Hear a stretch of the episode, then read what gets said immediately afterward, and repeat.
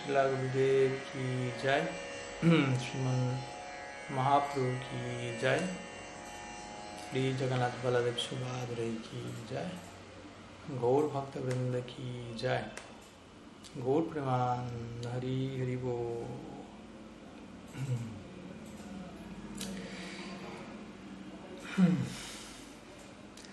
Pranam a todos desde Sri Vipralamba Kshetra, Jagannath Puri, Dham.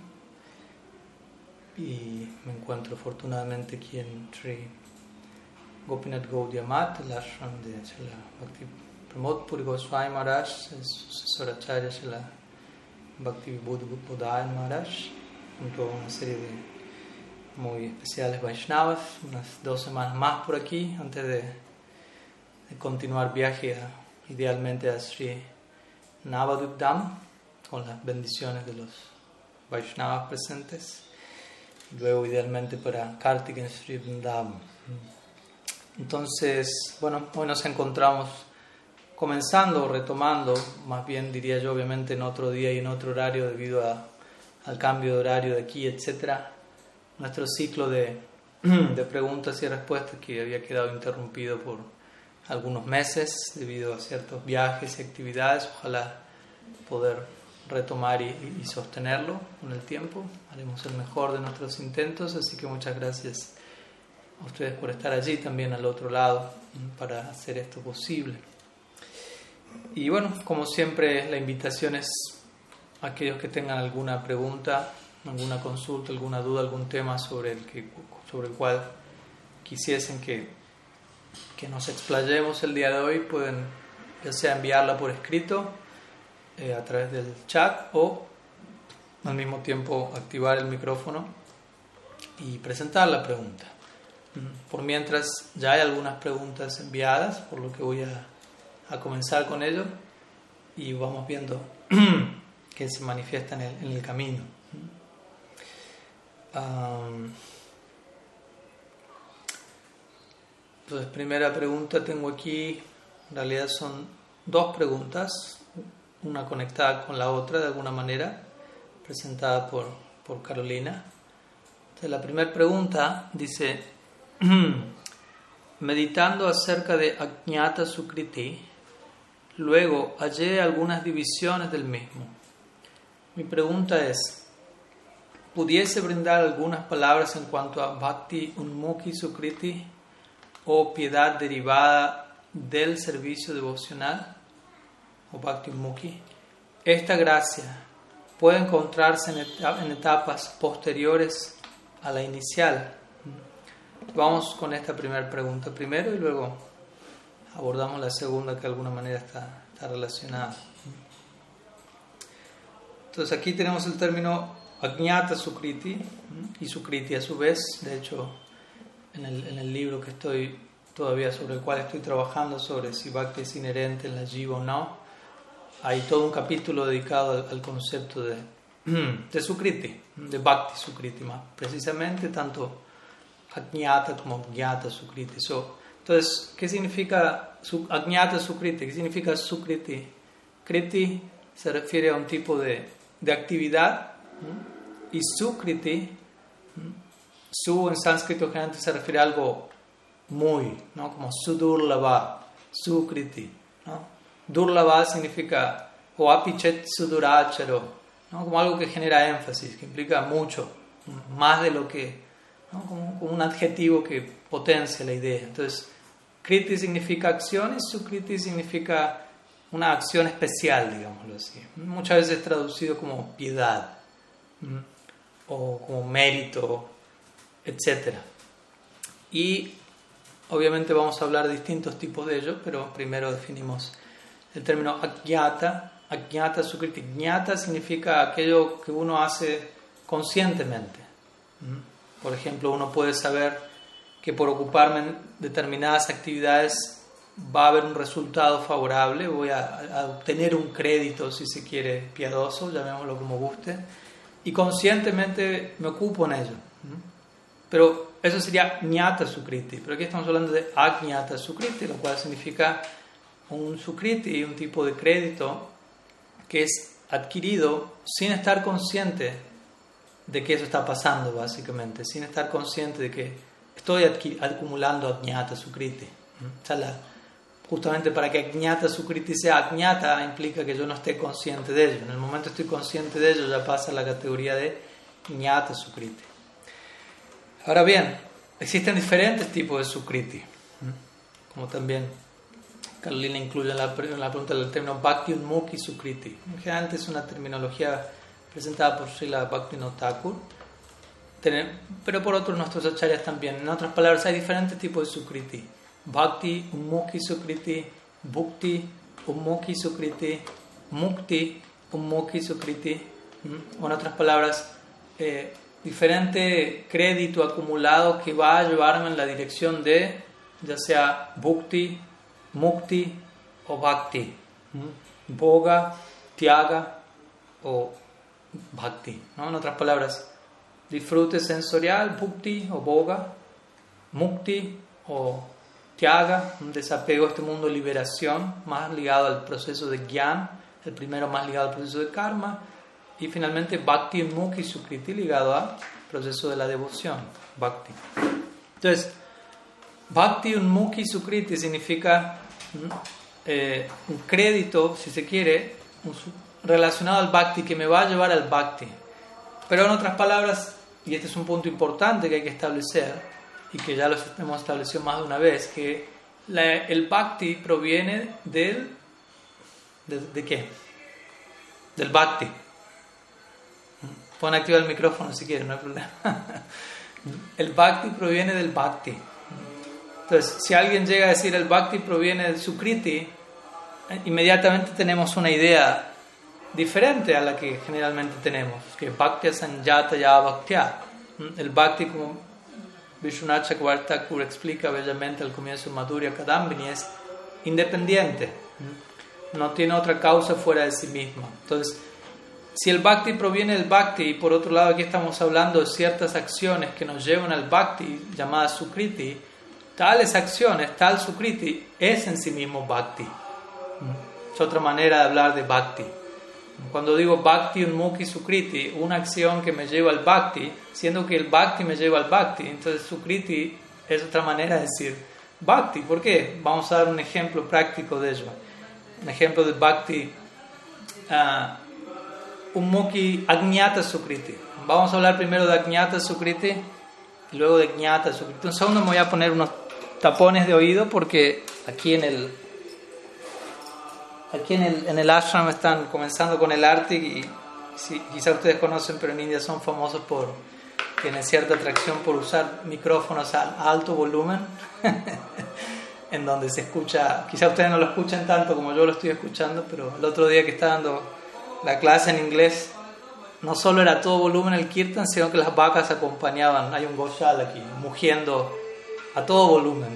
entonces era un, toda una interesante sinfonía, hermosa sin duda.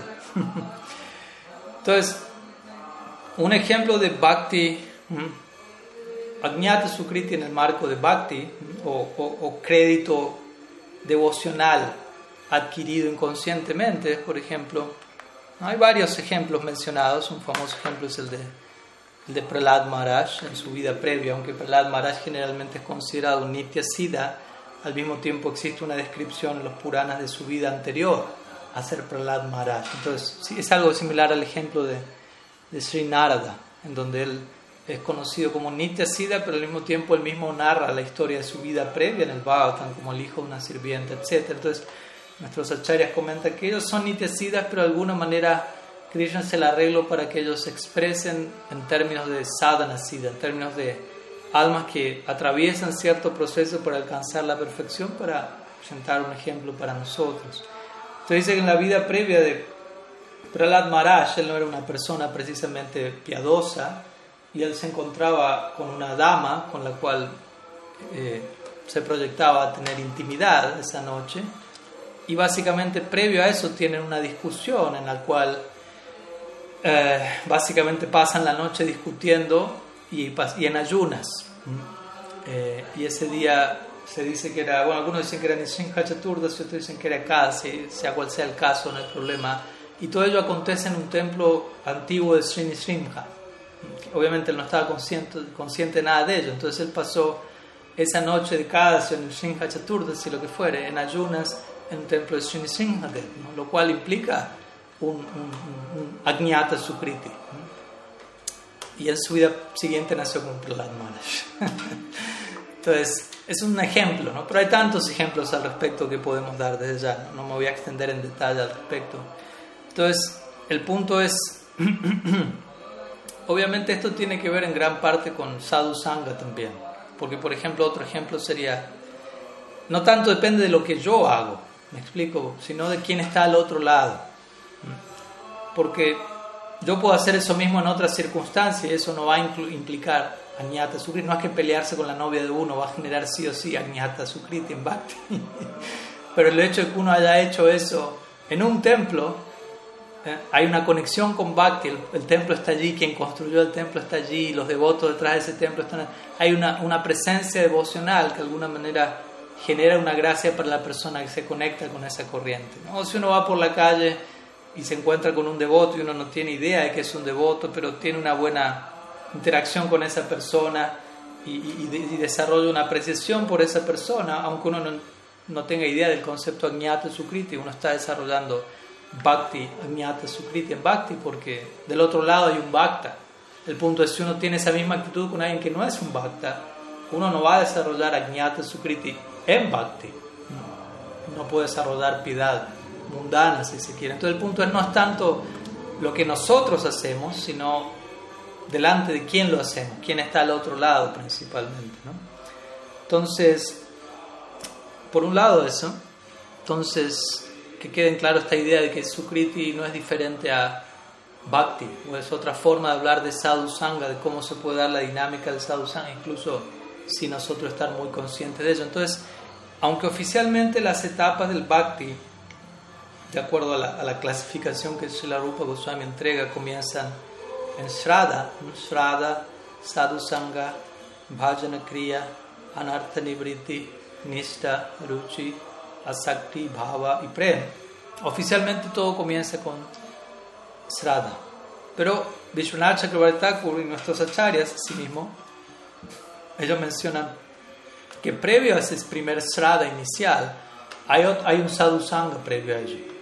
Pues yo no puedo tener Sraddha de la nada, o sea, yo no, no es que tengo Sraddha en Bhakti eh, sin haber contactado a los Vaishnavas, porque de vuelta, Bhakti proviene del bhakti, lo cual en otras palabras es decir, bhakti proviene del bhakta, del devoto en el marco del sadhu sangha, pero de vuelta ese sadhu sangha previo a Shraddha quizás llegó a mí sin yo estar consciente de él. ¿Me explico? Yo me relacioné con un sadhu y adquirí cierto agnata sukriti, digámoslo así. Y el cúmulo de ese agnata sukriti me llevó a desarrollar cierta afinidad, cierta inclinación por ese sadhu, por el proceso del bhakti, eventualmente cierto srada, y eventualmente mediante la guía, el siksha que recibo en, ese sadhu sangha, comienzo a volverme consciente de la necesidad de seguir incrementando, por llamarlo de alguna manera, mi, mi banco de bhakti sukriti.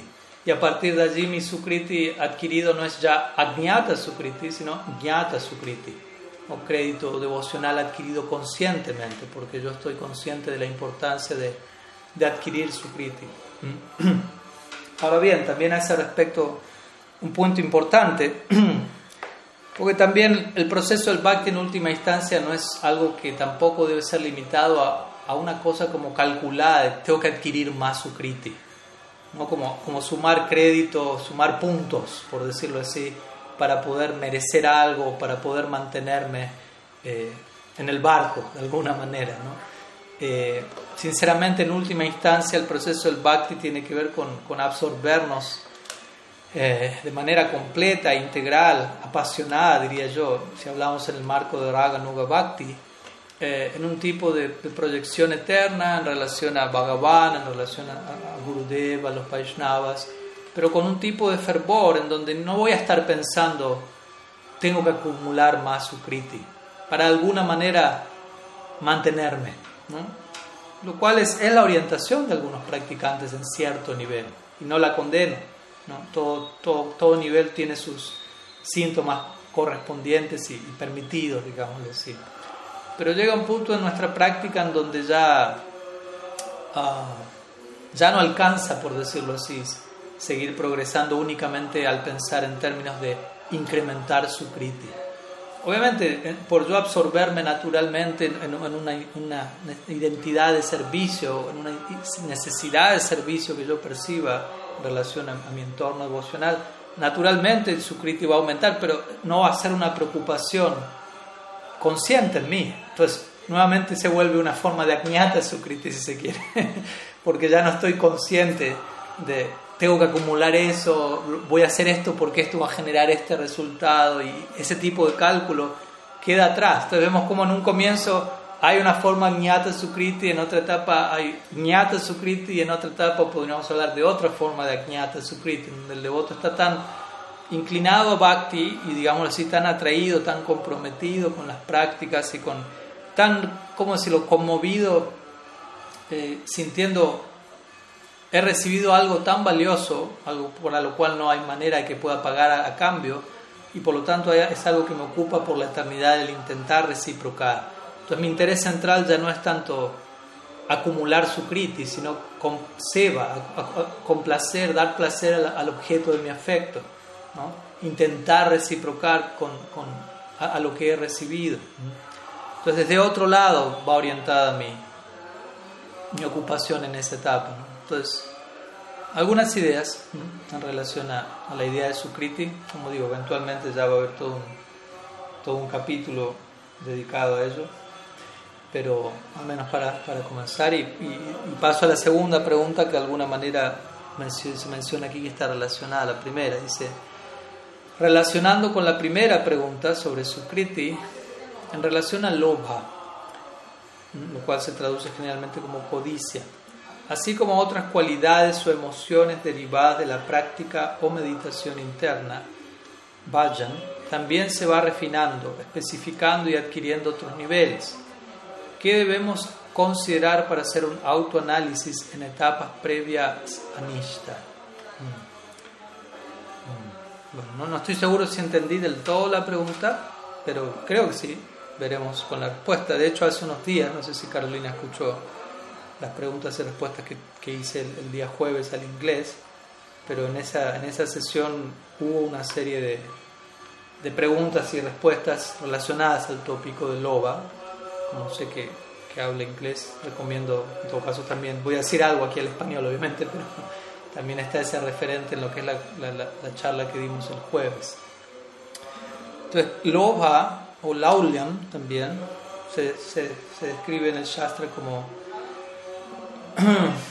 la, la, cualificación para uno ocuparse en Raga Bhakti.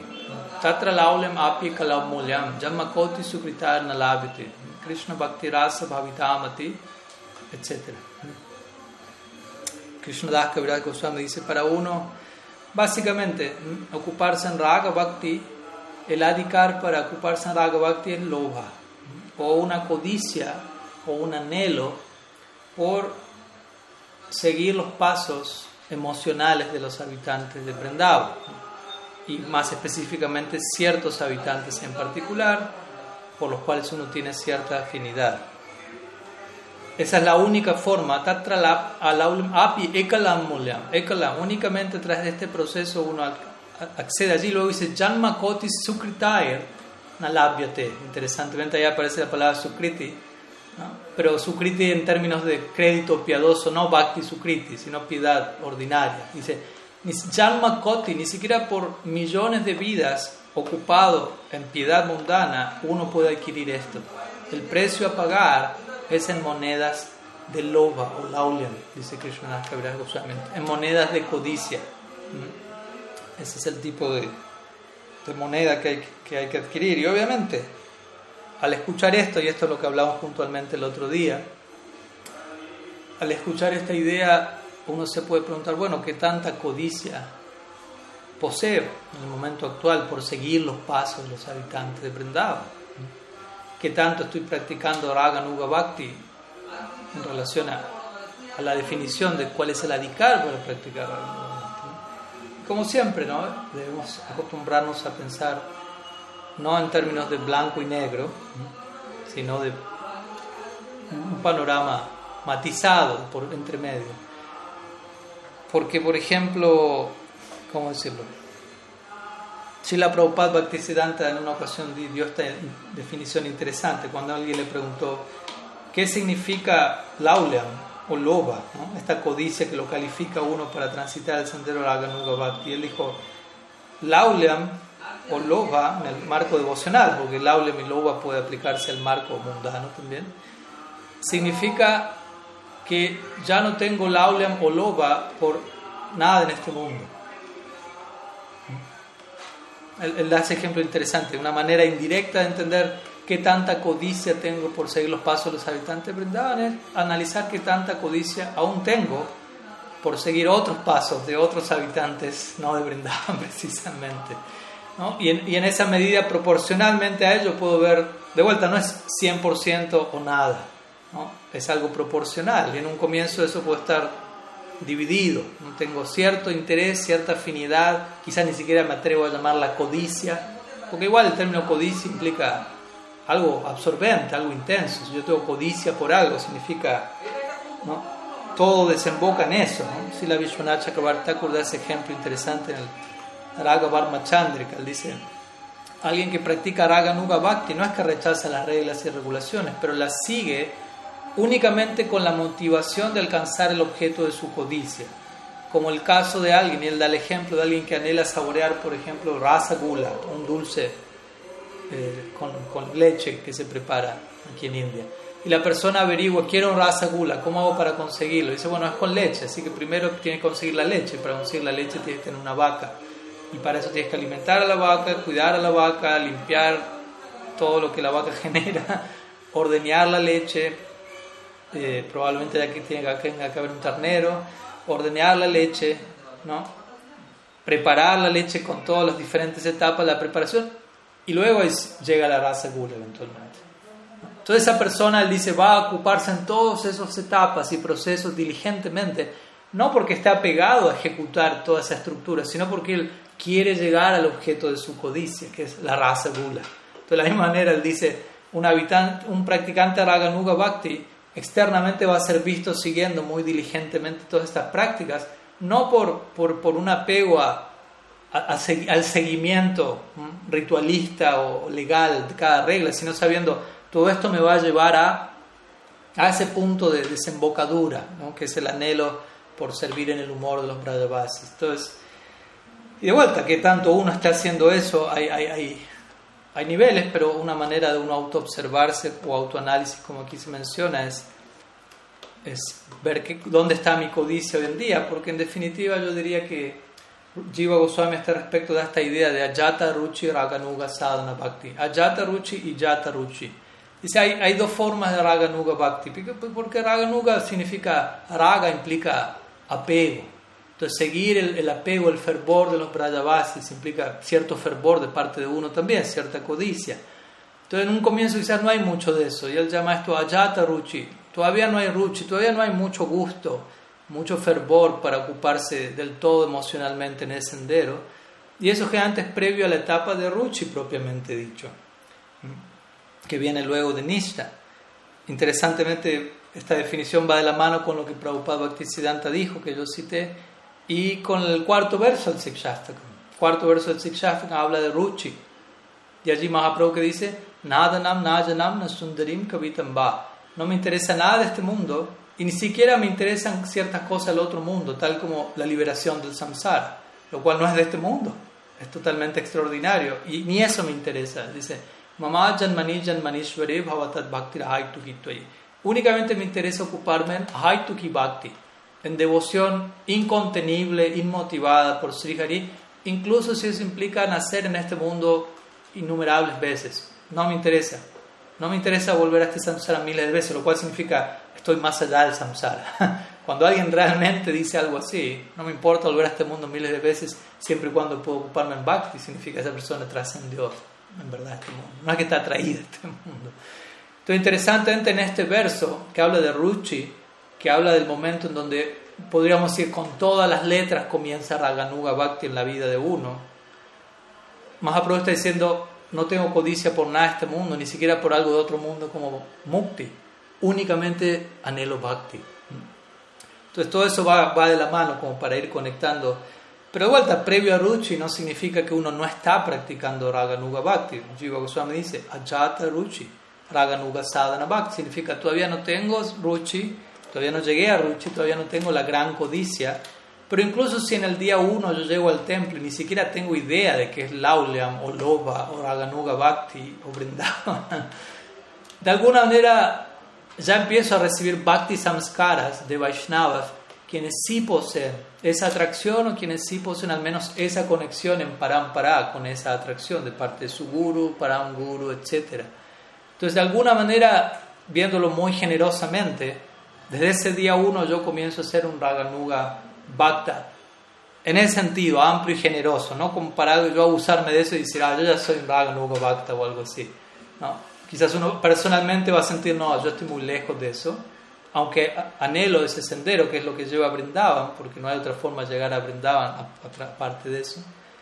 Pero desde la generosidad del bhakti uno va a ser considerado ya como parte de eso en un nivel, hay, hay, hay un potencial de ese loba ¿no? en un comienzo. Y con la práctica gradualmente, como hablábamos el otro día también, uno va a ir informando su, su codicia, digámoslo así, educando su codicia y, enterándose de todo lo que representa la meta de Brindavan, sintiéndose atraído de vuelta, adquiriendo mayores bhakti samskaras en el marco de cantar, de escuchar, de servir a los sadhus. Y todo eso con el tiempo se empieza a tomar la forma de cierta afinidad en particular. Al comienzo la afinidad va a ser general, la afinidad será Brindavan, lo cual no deja de ser una afinidad general porque al comienzo quizás uno dice, ah, Ayodhya, Vaikunta, lo que Krishna quiera, Jesús loca, lo que fuera. Pero con el paso del tiempo, uno va a sentir, debido al, sadhu sangha y al bhakti recibido en sadhu sangha, Vrindavan, porque es lo que la Gaudiya Sampradaya apunta y obviamente Nityananda.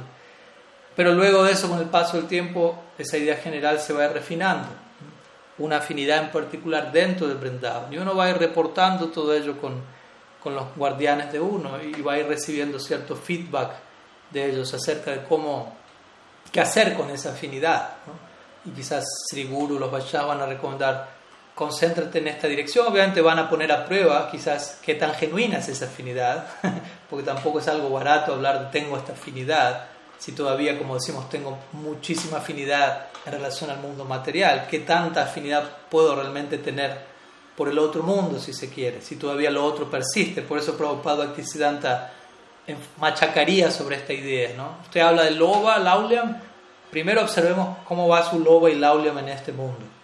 Porque él, lo último que quiere es que de un ideal tan noble y excelso se, se haga algo barato, por decirlo así, se rebaje la, la integridad del ideal a algo que básicamente sería considerado técnicamente sahajya.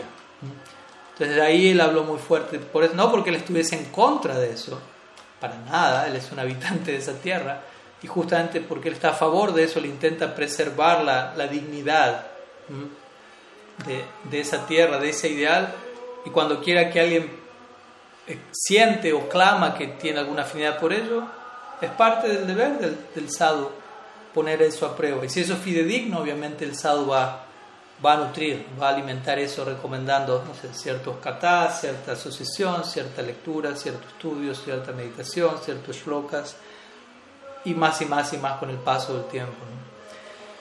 Entonces, básicamente eso, ¿no? en etapas previas a Nishta, como la mayoría de nosotros nos, nos encontramos, eh, básicamente uno debería tratar de ser sumamente, sumamente honesto realista en, uno reconocer dónde uno se encuentra ahora, no para uno sobreidentificarse con ello por la eternidad, pero sí para uno no, no precipitarse a algo sin haber reconocido eh, algo que todavía necesita ser trabajado.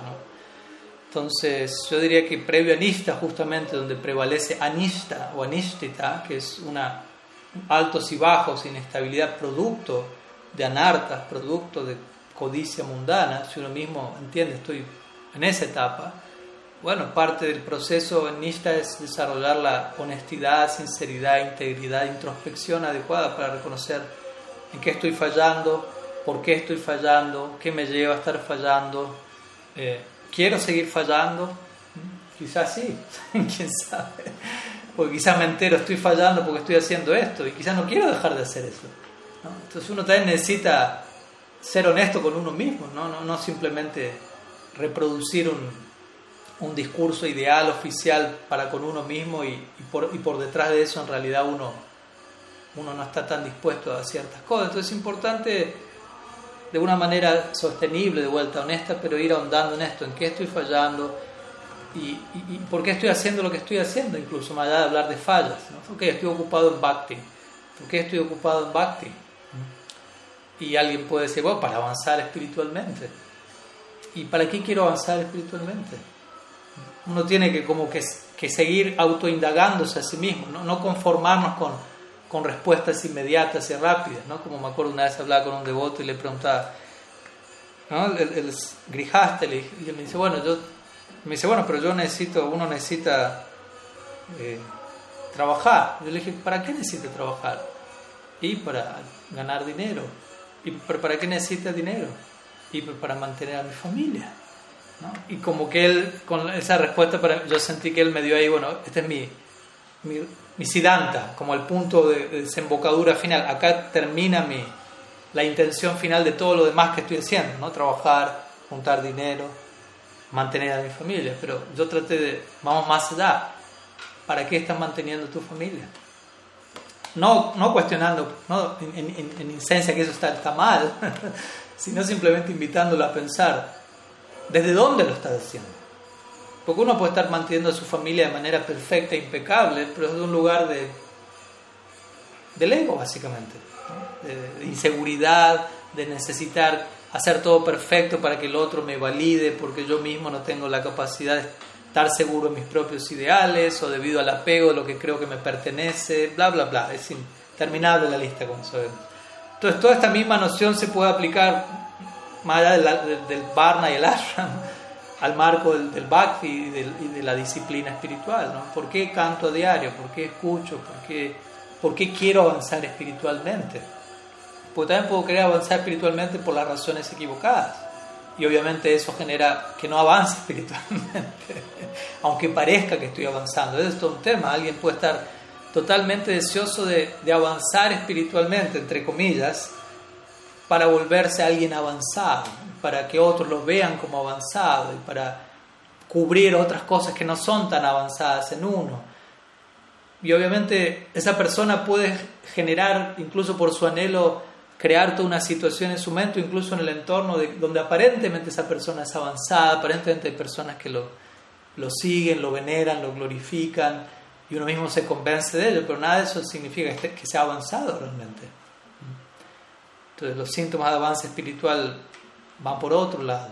Entonces yo diría que todo este tipo de, de, de autointerrogación, ya que estamos hablando de autoanálisis aquí, es bien importante Obviamente no solo previo a Nista, no es que después de Nista se acaba la introspección, pero si quiero llegar a Nista, que es una etapa de, de, de mucha, ¿cómo decirlo?, integridad y, y mucha consonancia y, poca contradicción en, mí mismo, por decirlo así, de mucha capacidad de armonizar todo, primero tengo que atravesar todo lo que Vajana, Kriya y Anartha Nibriti representa. Y Anartha Nibriti en gran parte tiene que ver con esto que estoy hablando, no, no, no solo canto mis rondas y los anartas mágicamente van desapareciendo o algo así, sino de yo mismo tener este, este diálogo conmigo mismo de manera permanente, de manera continua, en un espíritu progresivo. Ya el hecho de, de abrirme a eso me está acercando más y más a, a todo lo que Nista representa, a todo lo que ser un Nishtita Bhakta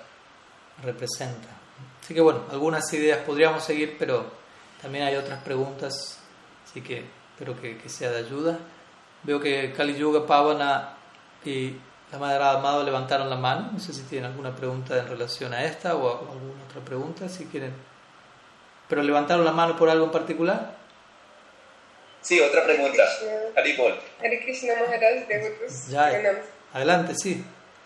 Qué pena leerla, lo que pasa es que era una pregunta que yo había enviado hace como en junio, pero no se ha podido responder y ahorita con una cosa que su merced dijo en la primera respuesta, recuerdo que esta pregunta había quedado ahí quieta. Dice algo así como hace poco, bueno, leyendo sobre el Narisimha Tattva, me topé con lo siguiente y es un espacio de preguntas y respuestas que son dadas por Srila Govinda Swami. Y él dice que Prahlad es asociado eterno del señor Deva y se dice que además Prahlad Maharaj también es hijo menor de Vasusharma.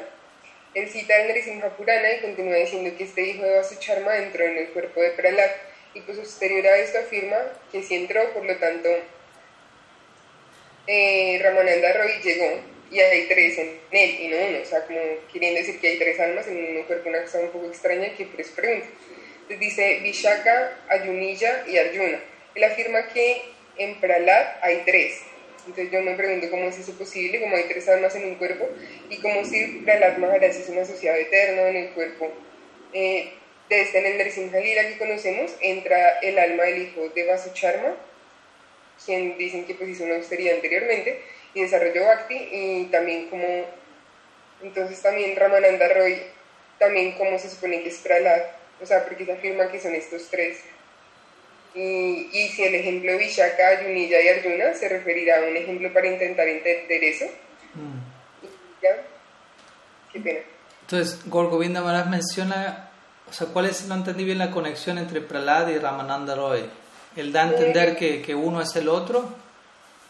Sí, él señala que en Prahlad Maharaj hay tres Prahlad Maharaj, el hijo de Sharma, y en esta Ramananda Roy, y dice que no es la única vez que se ha presentado ese caso. Son preguntas y respuestas, y otro, otro le dice, eso cómo es posible, él no explica, pero él dice que ha habido otros casos, ah. como el de Arjuna, eh, ya digo los otros nombres, eh, Ayunilla y Vishak. Ah. Él dice que son otros casos donde interesan más en un solo mm. cuerpo, y por eso mí como la duda.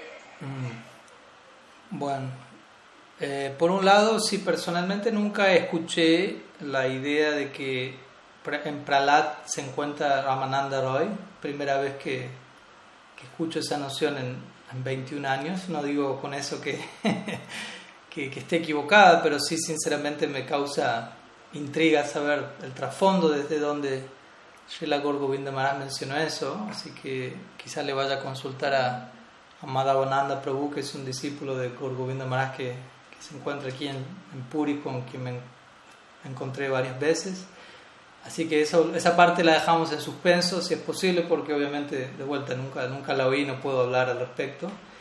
En relación a la, a la posibilidad del hijo de Vasu Sharma entrando en, el cuerpo de Prahlad, y esto me, siendo mencionado en Srinja Purana, si no me equivoco, como usted menciona, bueno, en lo personal no estoy tan familiarizado obviamente con el Srinja Purana, un poco, sí, obviamente, y desde ya hay, bastante mencionado allí de relación a Pralad y Nrsimhadev, lila de ellos. Aunque obviamente como Gaudiya nuestro foco es el Bhagavad Purana, Srimad Bhagavatam, pero a veces los Puranas son, otros Puranas son, son invocados aquí y allá.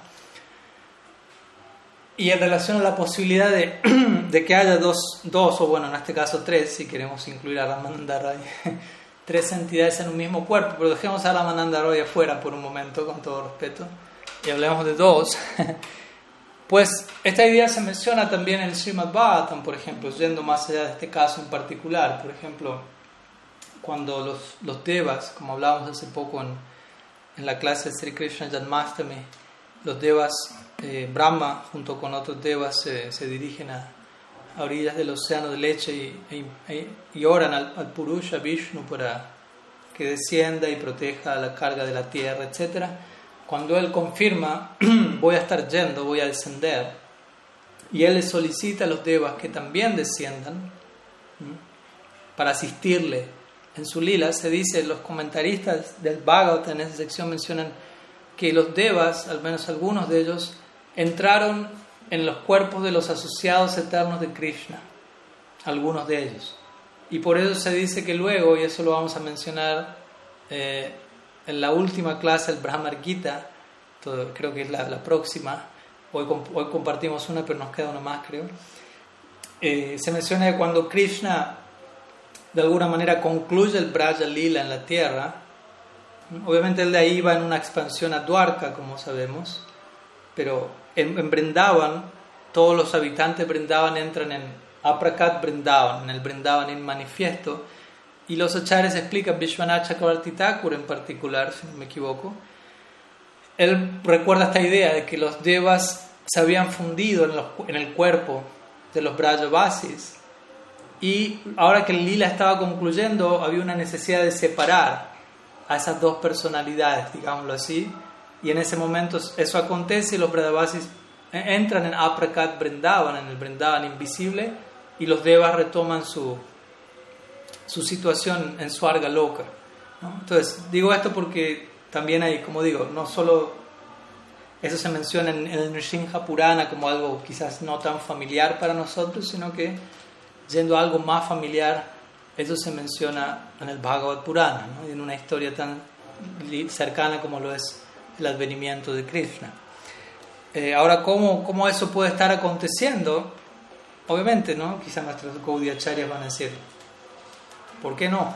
en el sentido de varias almas en un mismo cuerpo.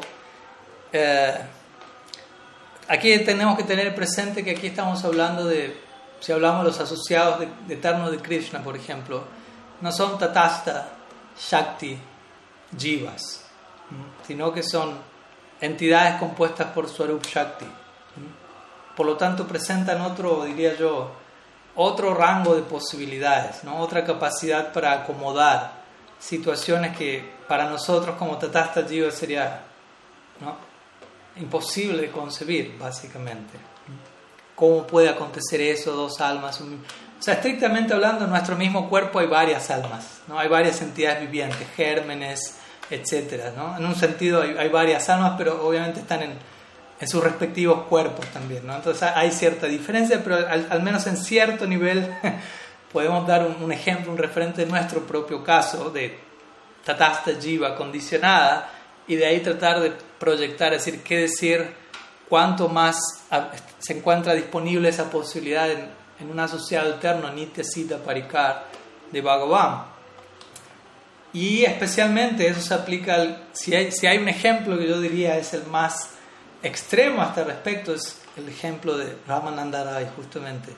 En este caso, Sila Gaur Govinda Maharaj menciona tres, tres, si no me equivoco, ¿no? Tres identidades de Ramananda Rai, pero yo personalmente incluso he escuchado más de tres, como si fuese poco. No se dice Ramananda Rai, principalmente él es identificado como Visakha Gopi, pero a veces algunos Gaudiya Acharyas lo identifican como Lalita Saki y no Visakha Saki. ¿no? A veces varía esta idea entre quién es Swarup y Raya Ramananda. Algunos dicen no es Lalita y Visaka o viceversa. Después está esta idea de que él es Arjuna. Mahaprabhu dice eso en el, en el, en el Chaitanya Charitamrita. Le dice a Bhavananda Rai, el padre de Ramananda Rai, le dice: Tú eres Pandu y tus cinco hijos son los Pandavas. Y Ramananda es Arjuna. Luego también se dice que él es Arjuniya Gopi, es una Gopi en Braj y luego hay otra opción que es Arjuna Saka, ¿no? que hay un Gopa en no Arjuna, el Kshatriya del Bhagavad Gita, pero un Gopa en llamado Arjuna. Entonces parece que hay toda una conexión ahí con la noción de Arjuna ahí ligada a Ramananda Rai. Entonces ahí tenemos cuatro o cinco identidades más o menos en uno. De vuelta, ¿cómo explicarlo? Hasta un punto lo podemos explicar, hasta un punto lo podemos, o sea, hasta un punto podemos incluso decir algo acerca de nosotros mismos como conciencia. Hasta un punto podemos explicar la conciencia puesto en palabras, que decir, explicar la potencialidad de, de, una entidad compuesta de Sorup Shakti de pies a cabeza. Hay, como digo, hay toda una gama de, de posibilidades que no están disponibles para nosotros y por lo tanto en, la medida en que no están disponibles para nosotros también permanecen como relativamente inconcebibles en muchos aspectos, ¿no? difíciles de, explicar. Ahora también hay, otras consideraciones que, que podrían tomarse en, cuenta. Por ejemplo, ¿por qué a veces se, le adjudica cierta identidad a, a, un asociado en el Gorlila, cierta identidad fuera del Gorlila? No necesariamente siempre porque hay otra persona ahí o hay varias otras personas, sino porque ciertos aspectos de su vida o de su lila encuentran un paralelo en ciertos aspectos en la vida y lila de otros asociados. ¿Mm? Hay que también entender un poquito la retórica de, de, la época, por decirlo así, el lenguaje que, que nuestros acharyas utilizaban y, y, qué querían decir en ese momento y qué lenguaje, qué lenguaje recurrían y, y cómo nosotros lo interpretamos. Aquí, por dar un ejemplo, por ejemplo, Haridas Thakur. Haridas Thakur es eh, generalmente identificado como Brahma. Esa es la, comprensión estándar que tenemos como Gaudiya Vaishnava. Haridas Thakur es Brahma. Entonces esa es como su, su identidad. Pero también a veces lo identifica con Prahlad. Volviendo a Prahlad. Entonces ahí no, no es que lo quiero aturdir más aún, ¿no? Otra persona más en relación a Prahlad. Pero a lo que yo voy, personalmente al menos, mi idea es por qué Haridas Thakur es ligado a Prahlad, pues nunca se da mayor explicación al respecto. Y para mí la noción es la siguiente, Prahlad Maharaj, como conocemos bien su historia, él atravesó toda una serie de, de tormentos, básicamente, que, que, su padre, Hiranyakashipu, le, le, le, proveyó, si se quiere, ¿no? Cual, ¿no? Él tuvo que, intentó ser matado de tantas formas, como sabemos. Y paralelamente, similarmente, Haridas Thakur fue ¿m? golpeado casi hasta la muerte en más de 20 mercados. Entonces, por momentos yo siento que nuestros acharyas establecen ese tipo de paralelos y de alguna manera adjudican una misma identidad a una persona y a la otra, no porque literalmente sean la misma persona, sino porque existe esa dinámica similar. Entonces, volviendo a Ramananda Roy, por ejemplo, yo diría, él es, él es identificado principalmente como Visakha Gopi, esa es la, como la, la identidad, Visakha Lalita, la que fuera, pero la identidad central que se le adjudica a él. Ahora, ¿por qué Mahaprabhu lo identificó con Arjuna? Bueno, el paralelo en este caso similar a lo de Brahma y Prahlad sería Arjuna se encontró con Krishna en Kurukshetra y el Bhagavad Gita estuvo allí, este diálogo. Y luego tenemos en el Gorlila la conversación entre Ramananda Rai y Mahaprabhu, conocida como Ramananda Sambad, que muchos de nuestros acharyas dicen es el Bhagavad Gita del Gorlila. Entonces, desde ese lugar en donde Ramananda Rai de alguna manera ocupa un rol casi idéntico al de Arjuna, yo siento, ok, él es Arjuna. Pero no necesariamente porque tenga que ser Arjuna en todo el sentido de la palabra, ¿me explico? Entonces, desde ese lugar, a veces nuestros acharyas, su psicología y, y lenguaje, la época les lleva a, a, generar ese tipo de paralelos. Pero igual, como digo, incluso si quisiéramos tomarlo más literalmente, existe ese tipo de, de potencial de, de, de acomodar diversas identidades en, en, en, en, seres compuestos por Swarup Shakti, eternos asociados de Bhagavan. Entonces, algunas ideas. Todavía queda pendiente la, la, la primera pregunta en relación a, a Prahlad y Ramananda Roy, pero ahí, ahí, ahí, veremos. Quizás para una próxima sesión comparto cualquier novedad que haya tenido. Jai. Prahlad Maharaj ki jai, Sri Ramananda Rai Ramananda ki jai. Gaur Hari. Bueno, aquí hay algunas otras preguntas, así que voy a continuar. Tenemos algunos minutos más todavía. Al menos tres preguntas más aquí en el chat de, de Zoom. La siguiente pregunta es de Valeria. Dice, quería pedirle si nos podía hablar acerca del Gopal Mantra, las diferentes formas de ser invocado y su relación con el Maha Mantra, Krishna Mantra y Krishna Nam. Bueno, mi Guru Maharaj generalmente gusta hablar de ello y al mismo tiempo gente le han hecho, recuerdo, en los últimos meses o el último año, varias ocasiones le preguntaron acerca del Gopal Mantra. Menciono esto como un referente al cual también se, se pueden dirigir, quizá buscando en la sección de preguntas y respuestas previas cuando se haya tocado ese tema. Y obviamente él, él, compuso su comentario al Gopal Tapa Upanishad, obviamente está en inglés por el momento, pero en proceso eventualmente de ser traducido, el cual se centra en el Gopal Mantra básicamente. ¿no? Pero igual vamos obviamente a compartir algunas ideas.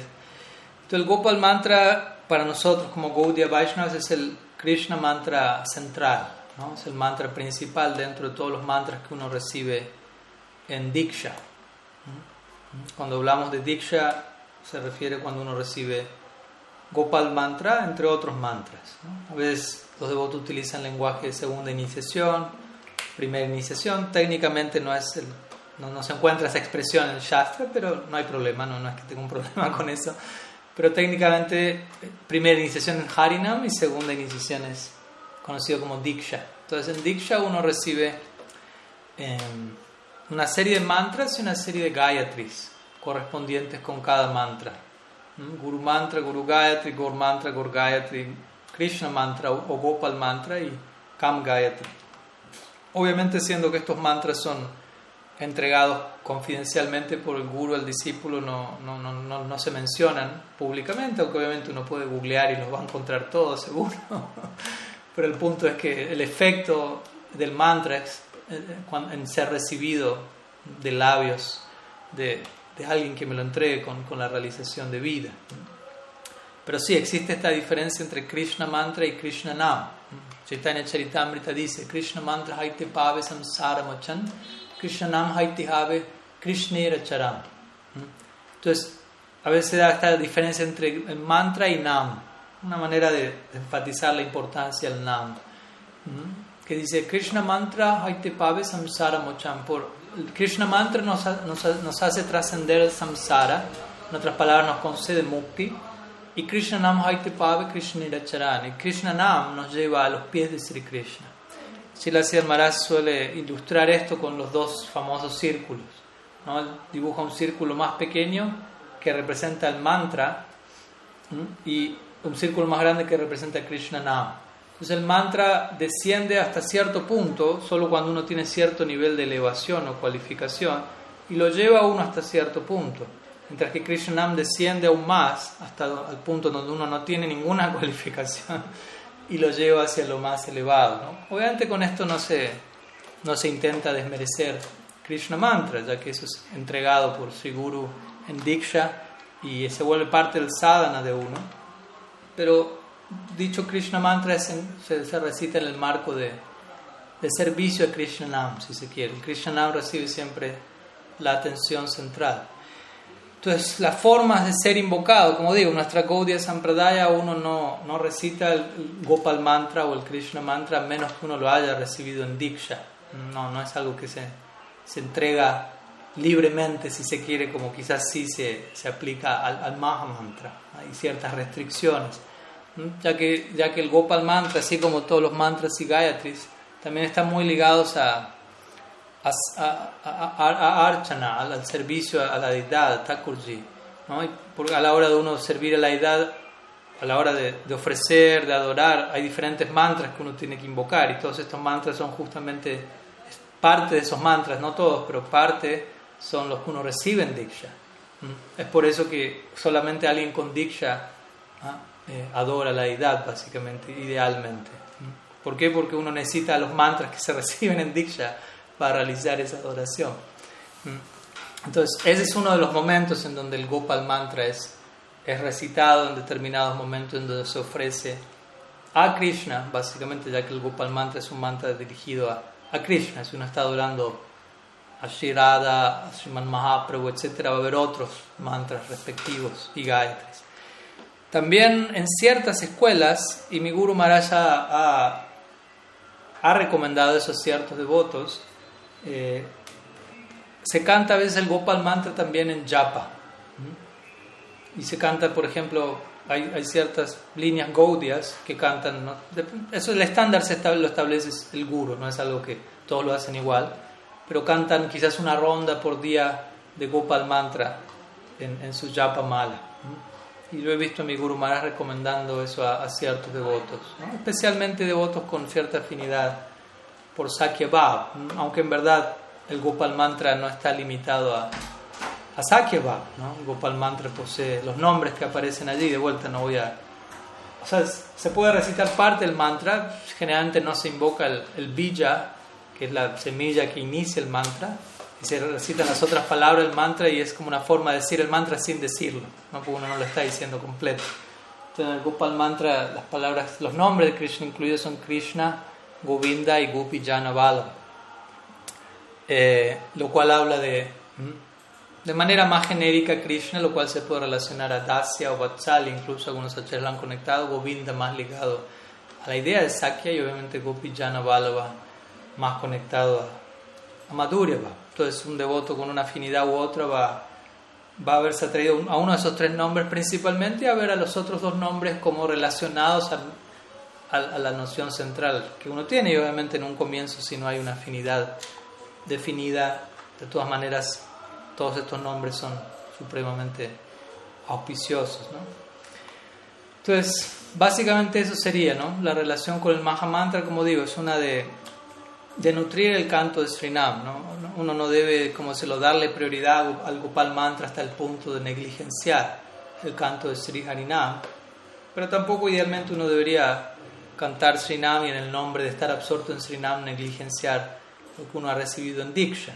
Es algo complementario y en ciertos casos incluso encontramos ejemplos eh, extremos, no extremos, pero especiales diría yo en relación al alcance y a qué tan seriamente uno puede abordar un sadhana en base al canto de este mantra. Por ejemplo, en el Brihad Bhagavatamrita de la Sanatan Goswami, uno encuentra allí a Sri Gopakumar, quien él se encuentra absorto en cantar este Gopal mantra continuamente y, ese Gopal mantra lo traslada esfera tras esfera tras esfera tras esfera hasta eventualmente llevarlo a Golok. ¿no? Pero eventualmente luego interesantemente él regresa a Gokul, a en la tierra y allí se le recomienda ocuparse en Nam Sankirtan. Entonces ahí hay diferentes formas de abordar todo eso. Pero en general la idea es uno canta Nam Sankirtan, no se ocupan Harinam, ya sea en Japa, ya sea en canto congregacional. Desde el comienzo uno puede recibir esto. Obviamente, eventualmente uno recibe Srinam de Sri Guru. ¿no? ese es un punto también importante. ¿no? Uno puede estar cantando el Mahamantra antes de haber recibido Harinam, pero llega un punto donde uno recibe de Sri Guru Sri Harinam, aunque uno ya lo venía cantando y obviamente eso tenía un efecto. El efecto, podríamos decir, es que lo llevó a uno a recibir Sri Harinam de Sri Guru. Ese fue el efecto de cantar Sri Harinam previo a recibirlo. Y cuando uno lo recibe Sri Guru, uno está recibiendo las bendiciones de Sri Guru para continuar cantando Sri Harinam, ahora desde un lugar más eh, electrizante, diría yo, ¿no? ya que uno va a estar conectado con la corriente del Parampara. Entonces, literalmente uno va a sentir, uno, uno queda enchufado a, una, a, una, a un descenso en particular, ¿no? y uno empieza a recibir ciertos samskaras específicos, empieza a desarrollar un, un, vínculo de servicio y se dice que eventualmente cuando esa relación entre guru y discípulo eh, se consolida más, Diksha llega para confirmar ello y ese Diksha y los mantras implícitos que uno recita tres veces al día, aparte de ocuparlos en Archana, idealmente nutren el canto de Srinam, le dan más especificidad, si se quiere, ya que, como digo, eh, principalmente los Diksha mantras, tienen que ver con nuestro desarrollo de nuestro vínculo con Guru, Gauranga, Krishna, Radha Krishna, Krishna Balaram, etc. Entonces se especifica aún más los diferentes vínculos que idealmente estamos tratando de proyectar en la eternidad a través del canto de Srinam. Entonces, de esa manera uno va, va nutriendo el otro, básicamente. Sí, bueno, algunas ideas, obviamente podríamos decir más, pero prefiero dejar ahí y eventualmente cuando Gopal Tapa Upanishad esté en español ahí habrá mucho más para decir y también muchas clases de mi Guru Maharaj están disponibles al respecto. Ah, nos quedan dos preguntas, al menos aquí en el chat de Zoom, así que intentaré abordar estas dos y, vamos a estar cerrando la, la, sesión del día de hoy. Pregunta de Braja Hari. Ah, dice, si recuerdo bien, se ha dicho que en Nara Lila Sri Radha adoraba al sol, así como en la casa de Krishna adoraban a Sri Nrsimha. Necesitaba preguntar, ¿este sol que adoraba Sri Radha es el mismo que nosotros vemos hoy en día? ¿De qué formas podríamos pensar en el sol de manera que pueda este ser un estímulo para recordar a la pareja divina? Hmm. Okay. Bueno, no, no, tengo claro a qué se refiere Braja Hari con en el Nara Lila si adoraba el sol. No sé si por Nara Lila te refieres a, a los pasatiempos en la tierra, al, al Lila, en Gokul, porque obviamente no hay otra cosa aparte de Nara Lila cuando hablamos de Shirada y Krishna. ¿no? Su Lila es Nara Lila, sea aquí o sea en, en Golok. Entonces, en relación a la adoración a, Surya, eso se da tanto aquí como allá. ¿no? Se da tanto en, en, en, Lila, en los pasatiempos terrestres, en Gokula, así como en el Deva Lila, como a veces lo llaman, en Golok Vrindavan. Eh, eso es un. Básicamente, sí, gracias por la aclaración. En ambas partes se da esta adoración al sol, ya que Surya es el Istadev, en verdad es Shirada, de la dinastía de Shirada. Su padre es Brishabhanu, el nombre Brishabhanu también tiene que ver en un, sentido con el planeta Sol, Bhanu significa luz. Entonces Brishabhanu es algo así como gran luz, de alguna manera es una conexión a, a, la dinastía del Sol y cómo ellos adoran al Sol en su familia. Obviamente eso, ahí viene un tema interesante porque sabemos que las escrituras se Krishna, por ejemplo, en el Gita dice, bueno, no hay, no hay necesidad de adorar a los devas, adórame a mí. Pero cuando uno va a Brindavan, habiendo adorado a Krishna, encontramos que los Brajavas están adorando a los devas. Pero eso es en el, marco del lila, ¿no? Y toda la adoración, en definitiva, culmina siempre eh, en el marco de dar placer a Krishna. Cuando Shirada está adorando a Surya Dev, uno únicamente lo hace en el marco de, de recibir bendiciones para ese día en particular, poder encontrarse con Krishna sin obstáculo alguno. El sol en, parte es, ligado a todo ello y obviamente hay muchos pasatiempos, generalmente el clásico lila de Sirada haciendo Surya Puja eh, los días domingos, que es como el día ideal para, para Surya Puja, en donde Yatila, su suegra, le, le, insiste para que vaya a hacerlo y que antes Surya Puja es realizada por la esposa para el, el beneficio de su esposo. Entonces eso le, le, suma aún más mayor raza toda la situación, ya que supuestamente ya va a adorar a Surya Dev para beneficiar a Abhimanyu, cuando en verdad en última instancia toda, toda la trama de la adoración a Surya Dev es para encontrarse con Krishna en última instancia. ¿no? Y sabemos la famosa historia, no voy a entrar en detalle ahora, sería demasiado, pero muy, muy hermoso para tiempo en donde Krishna mismo aparece disfrazado como, como alguien que, que, le va a asesorar a Shirada en relación a, adorar a Surya, a Surya Devi, Madhumanga luego aparece en escena también, disfrazados como brahmanas, y, y, y, hay toda una serie de juegos de palabras en donde Krishna comienza a decirle a Shirada, ok, estos son los mantras que tienes que recitar para adorar a Surya Dev, ¿no? va, va, repitiendo conmigo. Entonces él dice y ella repite, y, y el, el significado de esos mantras sánscritos tienen doble significado, no explícitamente se refieren a adorar a Surya Dev para el beneficio del, del, marido, pero implícitamente también todos esos mantras están diciendo exactamente que, que, ella se va a encontrar con Krishna y que le va a dar placer y viceversa, etc. ¿no? Y, y, eventualmente Yatila queda completamente satisfecha ¿no? con, este con este brahmana, quien lee las manos, luego Shri bueno, es extensa la idea, no, no, no me quiero perder porque la pregunta no va por ahí.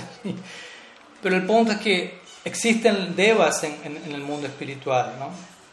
que no son los mismos devas que tenemos aquí, es un punto interesante. Así como en el plano material existen los devas tal como los conocemos en Swarga, en otro sentido, en Golok Vrindavan, digámoslo así, existen devas también. Existe la luna, existe el sol y sus respectivas personalidades detrás, Chandra, Surya, pero en este caso no son personalidades influenciadas por la naturaleza material, como los devas de aquí sí lo son. Entonces son todos elementos compuestos de Sarup Shakti que están allí para cumplir diferentes funciones. Entonces, pese a que los Brajavais son vistos adorando a los devas allí, esos devas no son más que expresiones de Sarup Shakti que facilitan la, la, dinámica del lila. Y por otro lado, sí, así como menciona aquí uh, Brajahari, la casa de de Nanda Maharaj en Nanda Gram se adora en Sringadev. Eh, y la adoración en Sringadev en general, como sabemos siempre, es en términos de protección. Obviamente nosotros como sadhakas se nos recomienda no adoren a Sringadev para que le proteja cuando sale de paseo en la noche, para que no lo agarren ladrones. Esa no es la ideal, la forma ideal de adorar a Sringadev adórelo para que lo proteja de usted mismo, del Irania Kashipu que lleva adentro y que lo lleve más y más cerca a Prahlad Maharaj, etc. Pero de vuelta, cuando llegamos a Golok o a Gokul, encontramos ellos están adorando a Nrsimhadev en términos de protección, pero ¿cuál es el término de protección? No? Yashoda Nanda adorando Nrsimhadev, por favor, Bhagavan, protege a Krishna todos los días que le está saliendo con sus amigos y las vacas al bosque, quién sabe lo que pueda pasar, que no haya obstáculos, que los demonios no creen ningún problema, que no se lastime, etcétera, etcétera, etcétera. Y eso no es todo, obviamente, Yasoda necesita ponerle diferentes kavachas, amuletos, diferentes mantras en todas partes del cuerpo, asignar diferentes gopas que acompañen a Krishna, lo protejan en cada punto cardinal que lo rodee. ¿no? Su vatsalya rebalsa cuanto se acerca más el momento de Krishna partir para el bosque, pero es el marco de la, de la adoración en Nrsimhadev. Entonces es interesante, en Vrindavan encontramos que adoran, se adora a los devas, y se adoran a formas de Bhagavan, pero todo ello en el marco de Krishna. Esa es la psicología de Vrindavan, aunque parece ser que están haciendo miles de cosas que no tienen nada que ver, están absortos en su familia, en asuntos hogareños, apegados a, a, la aldea, pero todo eso simplemente en el marco de todo eso promueve o representa un udipana, o un estímulo para el servicio de Sri Krishna. Entonces, bueno, en parte ya respondí la pregunta, ¿este sol que adoraba Shirada es el mismo que vemos nosotros hoy en día? No, pero obviamente eso no quiere decir que no podamos, eh, ¿cómo decirlo?, aprovechar la presencia de Suryadev en este plano para ligar, ¿no?, con el otro plano, ¿no? Entonces ahí hay diversas oraciones también en las escrituras que uno puede ofrecer a Surya. Yo a diario, de hecho, ofrezco Surya Namaskar. Eh, más allá del Surya Namaskar yógico, que también a diario trato de ofrecer para mantenerme con cierto ejercicio. Hay diferentes oraciones en distintos niveles, yo diría, ¿no? incluso antes de, de, dirigirse uno al servicio de la pareja divina, no sé, el famoso verso Yurharati Vaipum Samudhyans Chanchayanaso, Tasyarte Kshakshanoni Tutamashloka Bhartya, donde el Bhagavatam dice, como cada vez que el sol sale y se retira, nos está diciendo algo, un día menos tu vida está siendo robada, excepto para aquellos que se dedican a cantar las glorias de Uttama Shloka. Para ellos el tiempo no, no pasa en vano. Y el sol está entregando ese mensaje a diario, cada vez que sale. Entonces, es toda una reflexión al, verlo, básicamente. ¿no? Entender, ver el sol implica, eso está poniendo en contexto mi día. ¿no? El sol sale para recordarme qué debería hacer hoy. Y obviamente no solo hoy, todos los días porque el sol sale todos los días. Y el sol sale todos los días con, con un mismo mensaje en mente, si se quiere, ¿no? ¿No? Chaitanya Charitamrita también dice, Krishna Surya Sammaya Andakar Jahan Krishna Tahan Nahi Mayara Krishna es como el sol y Maya es como la oscuridad. Donde quiera que está el sol presente, no hay lugar para la oscuridad. Donde quiera que Krishna se manifieste, no hay lugar para la energía ilusoria. También otra meditación, si se quiere más básica previo a adentrarnos en, la dinámica de la adoración de Surya Dev en el marco del Lila, que considero que es importante primero haber realizado todas las implicancias más elementales de qué es lo que Surya intenta decirnos y, debería representar en nuestra vida. Y en la medida que, que obviamente entendemos todo ello de vida apropiadamente, obviamente sí podemos pasar a otro tipo de, de concepción, de adoración, en donde, como digo, ¿no? podemos utilizar a Surya Dev, utilizar en el buen sentido de la palabra como un, como un udipana, como un estímulo para recordar cómo a diario Sri Radha se encuentra adorando al sol en el marco de poder facilitar su encuentro con Sri Krishna, especialmente en, los mediodías, etc. Es el momento del, del Surya Puja. De la misma manera uno podría orar para que ese Surya Dev, Divya Surya, si se quiere, el Surya trascendental, pueda también facilitar el, acercamiento de uno a ese, a ese plano de servicio, etc.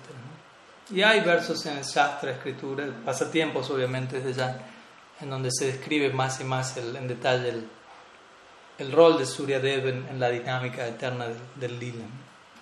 Pero bueno, por aquí dejo en relación a esta pregunta. Y nos queda una última pregunta que vamos a abordar antes de culminar, de Kadamba, de Vidasi. Dice, mucha, ah, por favor, ¿podría compartir algunas palabras en relación al paralelo de los lilas del Srivas, Srivas Angam, no es Srivas Sangha, es Srivas Angam, y el Rasa Lila. Hmm. Pues básicamente, generalmente, no al 108%, al menos que yo sepa, pero la mayoría de los pasatiempos de, que encontramos en, el Krishna Lila tienen su paralelo con el Gaur Lila. Generalmente en lo que es uh, Lila, Dhyan o la meditación en los pasatiempos óctuples que realiza Sri Krishna en Vrindavan en su día eterno, también tenemos el paralelo del, del Astaniyama Seva o la meditación, el servicio en las ocho óctuples, división diaria del día en Nityanavadu. Y cuando estudiamos cada periodo del día, ¿no? Nisha Lila, Purvana Lila y así sucesivamente, Madhyan Lila, Parana Lila, encontramos generalmente ciertos paralelos en uno y el otro, en uno y el otro. En Krishna levantándose luego de toda una noche en Rasa Lila, Mahaprabhu levantándose, luego toda una noche de Rasa Sankirtan, reuniéndose con sus amigos en ambos casos, y así sucesivamente. Y luego obviamente acercándonos al momento del, del Nisha Lila, que son los o Ratri Lila, los pasatiempos nocturnos, que es el horario el día donde se ejecuta Rasa Lila o Rasa Sankirtan en Siva Sangha. Previo a ese periodo del día está el periodo llamado Pradosh Lila, que es desde las 8 y 24 a las 10.48 de la noche Luego viene Nisha Lila, que es un periodo que dura el doble, que es de las 10.48 de la noche a las 3.36 de la mañana. Ese es principalmente el periodo de los pasatiempos nocturnos. Hay dos periodos, en las ocho divisiones hay dos periodos que duran el doble. ¿no? Nisha Lila y uh, Madhyan Lila, pasatiempos al mediodía que también duran de, de las 10.48 de la mañana a las 3.36 de la tarde. Entonces en el Pradosh Lila, que es previo al Kirtan en Srivasangam previo al Rasa Lila en Vrindavan, se dice que, por ejemplo, en Naudip, en el Pradosh Lila, Mahaprabhu desarrolla un intenso fervor y anhelo por experimentar Rasa Sankirtan en, en, el patio de Srivastakur, en Srivasangam. Entonces él se dirige desde su hogar a Srivasangam, acompañado por sus asociados con un profundo fervor. Y el paralelo a ese lila en, en básicamente es que es Shirada dirigiéndose en Avishar. ¿no? Avishar en sánscrito es un término que se refiere a, en inglés se traduce como love journey, algo así como viaje de amor, ¿no? en donde ella está viajando, por decirlo así, dirigiéndose al encuentro con Krishna. Entonces, avisar es un término no tanto para el encuentro en sí mismo, sino para el, traslado, el, trayecto que se da para que se genere ese encuentro y todo lo que implica ese traslado, que es descrito en detalle en el Shastra, ¿no? de qué manera ella se dirige allí acompañada por sus sakis, manjaris, y, etcétera, con qué tipo de contenido emocional sin medir ciertas consecuencias, obstáculos en el camino que van siendo sorteados, etcétera. Entonces está ese paralelo, ¿no? Mahaprabhu dirigiéndose a Sri con intenso anhelo en Radha Bhav y Sri Radha dirigiéndose para encontrarse con Sri Krishna para Rasa Lila. Y luego llegamos a, Nisa Lila, que es los pasatiempos nocturnos, en donde se da el paralelo entre Rasa Lila y Sri Vasangam, porque básicamente Rasa Lila implica ah, danza, canto, celebración, básicamente, y generalmente es considerado como el cenit de los diferentes pasatiempos de, entre Sri y Krishna. Y el paralelo a eso, obviamente, es lo que se da en, en que es conocido a veces como Rasa Sankirtan, en donde también hay canto, también hay danza, en donde Mahaprabhu entra en el humor de Sri y en donde sus diversos asociados se adentran en sus respectivas identidades en el Krishna Lila, e inmersos en ello asisten a Mahaprabhu en su Radha Bhav, etc. Entonces, básicamente, esa sería la.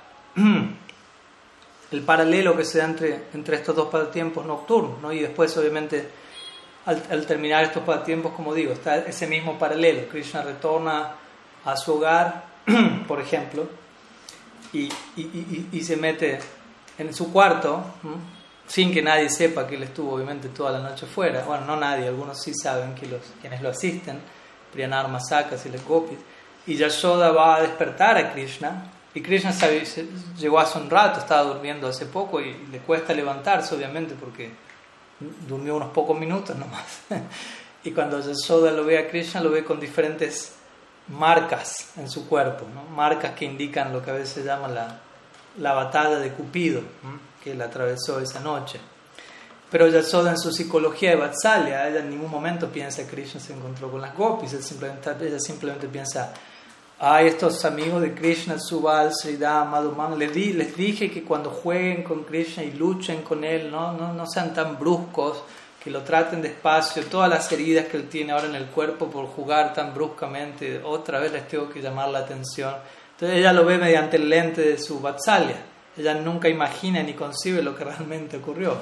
Y similarmente, se dice que cuando Mahaprabhu está despertando en Nitya Sachi se dirige a su cuarto para despertarlo. En este caso, ella sí sabe que él estuvo en, en Sriva Sangam ejecutando Rasa Sankirtan. En este caso, no es algo eh, del todo clandestino, si se quiere. Pero al mismo tiempo, ella interpreta las marcas Mahaprabhu también aparece con diferentes marcas o aparentes heridas en su cuerpo y ella interpreta, bueno, esto pasó por, por él ocuparse en Sankirtan de manera tan, tan fervorosa y caer al suelo en éxtasis y rodar por el suelo. Y en un nivel eso es cierto, o sea, no es que no es cierto. Pero al mismo tiempo se dice que más allá de eso, Mahaprabhu mismo ejecuta Rasa Sankirtan en Radha Y estando en Radha los diferentes síntomas de la batalla de Cupido, de con Krishna, también se manifiestan en el cuerpo de Mahaprabhu. Y eso no es algo que, que Sachi, por decirlo así, interpreta porque en su ojo de Vatsalya sigue habiendo cierta, cierta percepción, por decirlo así, de lo que está pasando. Pero sí, principalmente ese es el paralelo. ¿no? Entonces, Siva Sangam para nosotros es un lugar muy, muy, muy importante eh, el rol de Srivastakur es supremamente fundamental. Él está brindando todo su hogar por la eternidad para alojar a Mahaprabhu todas las noches para ejecutar su, su Sankirtan. Y él representa Srivastakur la perfección del Tatasta Shakti, si se quiere. Entonces es un, es un lugar muy, muy especial.